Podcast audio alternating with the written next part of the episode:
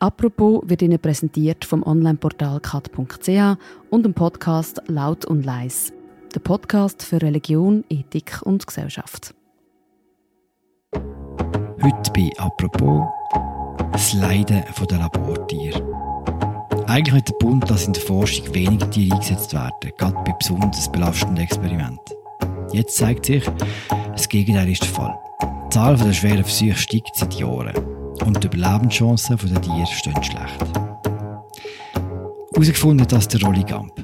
Er ist Teil des Recherchedesk von Tamedia und heute Gast bei Apropos im Denken-Podcast von Tamedia. Ich heiße Philipp Loser. Hoi Rolli. Hoi Philipp.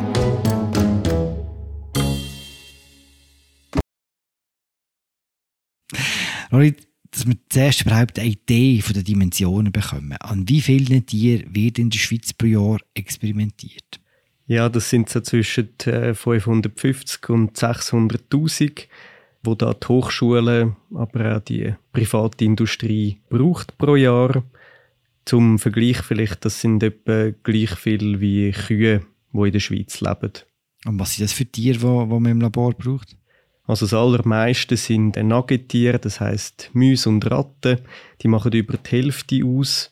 Kritiker sagen, weil die einfach am wenigsten Platz brauchen, am günstigsten sind und ja einfach wieder schnell reproduziert sind. Dann sind es aber auch viele Vögel, Fisch, Amphibien und ich habe noch kurz geschaut, jetzt im 21 zum Beispiel auch 10.000 Rinder oder 3.000 Hunde, wo man mm. Experiment durchgeführt hat. Für was braucht man so Experiment? Ja, es ist eigentlich äh, zentral für ganz verschiedene Bereiche in der Wissenschaft. Also jetzt Genetik, äh, Chirurgie, dann aber auch Verhaltensforschung, wo man da betreibt. Es ist gerade für die Medizin ist das unverzichtbar. Also eigentlich alle Medikamente, die wir nutzen, auch alle Implantate oder viel, werden da Tiere getestet, bevor man die zulässt. Und wenn man historisch schaut, da sind einfach Errungenschaften wie zum Beispiel das Insulin, Antibiotika, dann auch verschiedene Impfstoffe, die so entstanden sind oder auch ganz neue Operationstechniken, wo man halt zuerst an Tieren erprobt hat. Also viele sehr positive Sachen. Was man auf der anderen Seite dafür in Kauf nimmt, dass sie leidende Tiere.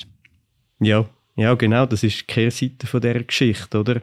Also die Forschung hat natürlich ihren Preis man teilt die Versuche dann extra in Schweregrad ein, wo man schaut, wie belastend ist das fürs Tier. Der Schweregrad 0, das hat keine Auswirkungen aufs Tierwohl. Also da habe ich ein Beispiel gesehen, hat man jetzt letztes Jahr 210 Hühner eingesetzt, um zu schauen, wie die auf Sitzstangen im Käfig reagieren. Das ist natürlich ähm, dann weniger belastend. Und dann gibt's halt aber auch das Gegenteil, die im Schweregrad 3, das ist die höchste Stufe, wo die Tiere Schmerzen haben, wo sie wirklich leiden oder äh, Schäden davon tragen. Also zum Beispiel, wenn man ihnen jetzt giftige Substanzen gibt, um die zu testen, oder äh, wenn man ihnen aggressive Tumoren einsetzt. Das sind so Geschichten. Weiß man denn von dieser halben Million Tiere, die man jedes Jahr für Experiment braucht, wie viel die schweren Versuche über sich müssen ergehen Ja, genau. Das, äh, der Bund führt da ein Buch, hat die Daten und das Krasse oder das Verwunderliche ist eigentlich, dass genau der Schweregrad 3, die besonders schweren Versuche, zugenommen haben in den letzten zehn Jahren. Also dort war man ursprünglich mal bei so 14'000 Tieren, die man eingesetzt hat. Und das hat sich jetzt fast verdoppelt. Also man ist da jetzt bei fast 26'000 Tieren. Das ist eigentlich, ja, das ist ein extrem hoher Wert. Hat es eigentlich nicht mehr gegeben seit dem 99. Weiß man denn, warum das so viel mehr sind? Ja, da sind vor allem äh, die Treiber dahinter sind eigentlich die Hochschulen und die Universitäten. Also man hat ja oft so das Bild und auch die Kritik von der Industrie, die da zu viele Tiere einsetzt. Es zeigt sich jetzt aber, dass die immer weniger so schwer belastende Versuche machen. Also das hat sich wirklich halbiert über die Zeit. Und genau eben wie der öffentlichen Institution hat das stark zugenommen. Man sagt dort einfach, ja, wir haben halt sehr viele Forschungsaufträge und auch Gebiete, wo man halt gar nicht anders kann erforschen. Im Gegensatz zu der Industrie. Darum hat das so stark zugenommen. Das heißt, es wird auch mehr geforscht an den Unis? Ja, genau. So. Mhm. Ja.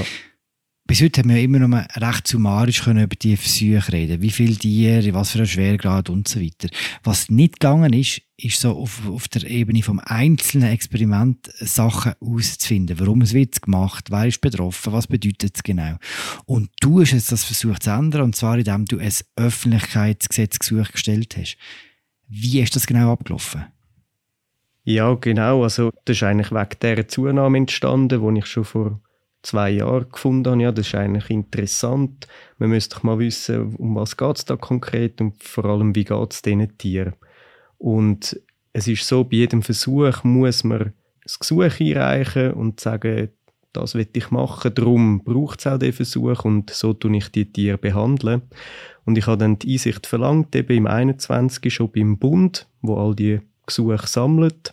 Also man muss das Gesuch beim Bund stellen, als Labor, als Uni? Die, du tust es beim Kanton stellen. Okay. Da hat jeder Kanton eine Kommission aus Experten, die sagt, mal, das tun wir zulassen oder auch, das lehnen wir ab, den Versuch. Und die Gesuche gehen dann aber gesammelt an den Bund. Darum bin ich dort hin äh, und habe die Einsicht verlangt. Und ja, es ist dann halt äh, nicht so schnell gegangen, wie ich das vielleicht gedacht hätte. Also, da hat schon jenste Verhandlungen gebraucht. Es ist natürlich ein grosses öffentliches Interesse daran, zu erfahren, was da drin steht. Auf der anderen Seite hat man dann Forschungsgeheimnis und auch Geschäftsgeheimnis, wo dagegen sprechen. Und ja, es hat dann die Verhandlungen gegeben. Am Schluss ist es dann aber möglich gewesen, die Gesuche anzuschauen, halt deutlich geschwärzt, da hat man viel auch rausgenommen. Aber vor allem, wie die Tiere gehalten werden oder auch, wie man sie dann tötet, das ist ja nicht Geschäftsgeheimnis und das hat man dann am Schluss zugänglich gemacht, ja. Wir gehen wieder zurück nach der Werbung. Laut und leis ist der Podcast vom Onlineportal kat.ch. Er behandelt relevante und aktuelle Themen rund um Religion, Ethik und Gesellschaft. Ob im Gespräch mit einem spannenden Gast oder in einer gescheiten Debatte, Sandra Leis lädt Menschen ein, die sich mit der Welt auseinandersetzen, über den eigenen Tellerrand rausschauen und etwas zu sagen haben. Der Podcast Laut und Leis erscheint alle zwei Wochen am Freitag auf der Webseite kat.ch-podcast und überall dort, wo es Podcasts gibt.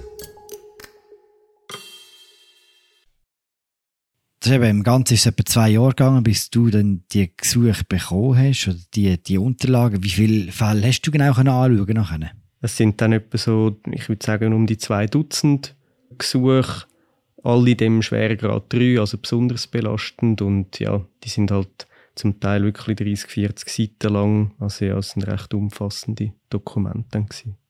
Was hast du herausgefunden? Also hat sich gezeigt, dass die Forscherinnen und Forscher sich wirklich Mühe geben, die Tiere so gut wie möglich zu behandeln. Die lassen irgendwie Musik laufen im Hintergrund, wie sie dann schreiben, oder so Medikamente im Nutella verstecken. Hm. Ähm, auf der anderen Seite ist mir dann aber schon das Leid bewusst worden, wo die da durchleben. Also vielleicht gerade für mich als Außenstehender, oder ist das teils schockierend gewesen, äh, insbesondere dann bei den Tötungsmethoden, wie man die Tiere tut, euthanasieren. Also es ist so, äh, das ist oft mit CO2, dass man die vergast obwohl dort die Experten sich eigentlich wirklich einig sind, dass das schmerzhaft ist und auch psychisch extrem belastend. Ein Professor hat das so beschrieben, wie wenn man unter Wasser verstickt. Und ja, also der Bund sagt eigentlich auch klar, das ist nur noch bedingt zulässig, die Methode. Und wie jetzt die Recherchen aber zeigen, das ist einfach immer noch der Standard bei den Versuchstieren, wenn man die tötet. Was gäbe es denn für andere, bessere Methoden? Ja, es gibt zum Beispiel das Mittel, wo die Sterbehilfeorganisation Exit einsetzt bei Menschen. Das wird zum Teil auch bei Tierversuchen eingesetzt. Das ist halt extrem aufwendig, also man muss dann das einzeln machen. Und am Schluss sind das Kostengründe, oder? Weil CO2 kannst du einfach in der Gruppe einsetzen, also das heißt, die werden gerade alle zusammen tötet und das spart natürlich Zeit und ja, ist einfach günstiger am Schluss. Du hast nicht nur gesehen, dass viele Tiere müssen leiden beim Sterben, sondern dass sie auch vorher ziemlich wenig Platz haben zum Leben. Ja, genau. Wir haben da vor allem die Mäuse und die Ratten angeschaut, weil die ja mit Abstand am meisten eingesetzt werden. Die haben so Standardkäfig von der Industrie Die haben etwa eine Fläche von einem A4-Blatt, also die Mäuse. Bei den Ratten sind sie grösser. Und ja, es hat auch andere Beispiele in diesen Gesuchen. Also Schafe, die haben auf etwa eineinhalb Meter hat man die gehalten bei einem Versuch. Oder 40 äh, Jungen vor allem in Tanks von 10 Liter. Das ist ja etwa so eine Gartenspritzkanne. Also das kann man sich ja vorstellen, 40 Fische dort drin, das ist jetzt wirklich nicht viel Platz. Das sind alles Missstände, die du in diesen Dokumenten gefunden hast, aber die Gesuche sind alle bewilligt Das heisst, rechtlich ist alles in Ordnung gewesen. Ja, genau, das habe ich mich dann auch gefragt, wie das eigentlich kann sein. Jetzt da konkret beim Platz ist es tatsächlich so, dass das Tierschutzgesetz hat, wo Mindestgrößen vorsieht. Aber man kann für Tierversuche Ausnahmen machen. Also unter den Mindestplatz gehen. Und offenbar wird das sehr oft oder ja immer wieder genutzt, dass man dort äh, noch ein bisschen weniger Platz anbietet. Ja. Du hast alles Experiment von der Stufe 3 angeschaut, von der schwersten Stufe. Kann man generell sagen, dass alle Tiere, die dort eingesetzt werden, auch sterben? Ja, also praktisch schon. Also die haben sehr schlechte Überlebenschancen. Das ist irgendwo nachvollziehbar, wenn man zum Beispiel jetzt muss die Organe nehmen für die Forschung und bei genmanipulierten Tieren, die darf man auch von Gesetzes wegen nicht, nicht weitergehen, nicht aus dem Labor rausnehmen. Es hat dann aber auch Beispiele, wo man Tiere getötet hat, laut diesen Gesuchen, die an sich unbeschadet sind. Und das ist, ist schon stoßend, weil es gibt zum Beispiel ein Projekt von der Universität Zürich, wo man Labortiere, die eben noch gesund sind, nach dem Experiment weitervermitteln an private Halterinnen und Halter, die die aufnehmen wollen. Also, mhm. dass man die dann gleich auch tötet, ja, das hat mich doch überrascht. Das sind so kantonale Initiativen. Es gibt aber auch eine vom Bund, wo man glaub, grundsätzlich will, dass man, dass man weniger testet an die.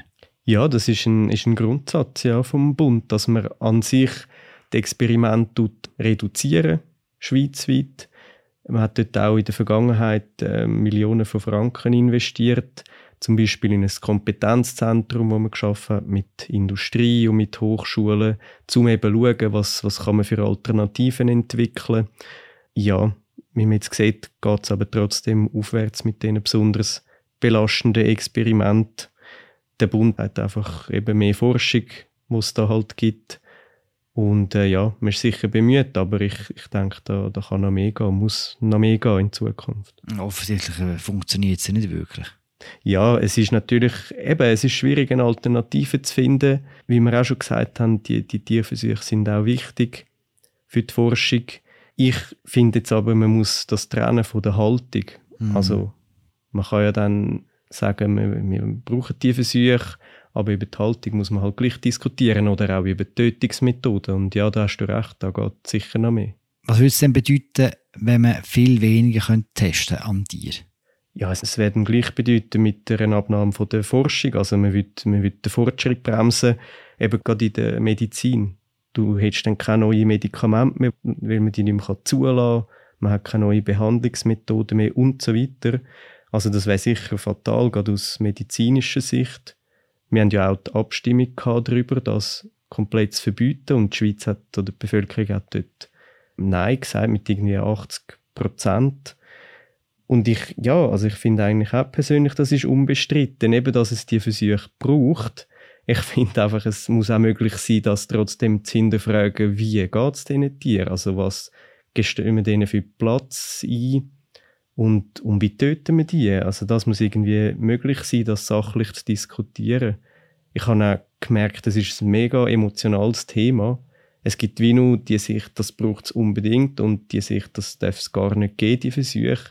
Und ich finde, man müsste irgendwie in der Mitte mal können schauen, einfach zum Bedingungen von diesen Tieren zu verbessern, die ja für uns dann quasi leben und auch sterben am Schluss. Danke, Rolli. Danke dir.